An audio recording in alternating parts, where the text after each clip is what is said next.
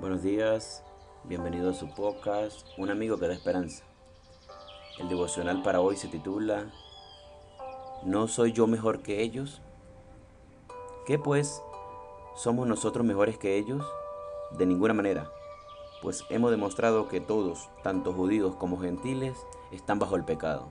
Romanos capítulo 3, versículo 9.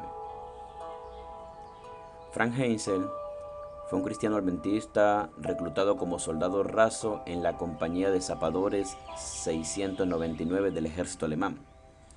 Se trataba de una de las tropas especiales de Hitler, cuya misión consistía en construir puentes en las líneas del frente. Como soldado de Cristo tuvo la oportunidad de dar testimonio de su fe, viéndose expuesto a la burla, el castigo y hasta la muerte. En su unidad llegó a ser reconocido por respetar el día de reposo sabático, su fidelidad en el trabajo, su estudio diario de la Biblia y su alimentación exesta de carnes inmundas. En cuestión de principios no dudaban en tenerlo como referente. Y aunque al inicio fue muy cuestionado, poco a poco fue ganándose el respeto de la mayoría. Cierta vez llegó a reprender a sus compañeros por exhibir los artículos de valor que habían robado de una de las viviendas francesas.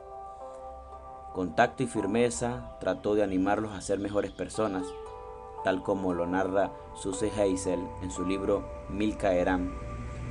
Fran les dijo, ustedes son hombres honrados en casa, ustedes tienen esposa e hijos, en casa no robarían, no permita que la guerra cambie sus valores y los haga transformarse en ladrones aquí. Entonces cada uno se fue a dormir avergonzado. Sin embargo, mientras Fran se desvestía, notó un pequeño bulto en su bolsillo era una bobina de hilo que había encontrado en una de las casas inspeccionadas. Sin haberlo planificado, había robado al igual que ellos. Era culpable del mismo pecado que acababa de condenar. No soy mejor que ellos, se dijo a sí mismo pidiéndole perdón a Dios. Al día siguiente, devolvió el hilo al lugar donde lo había sustraído. No soy mejor que ellos.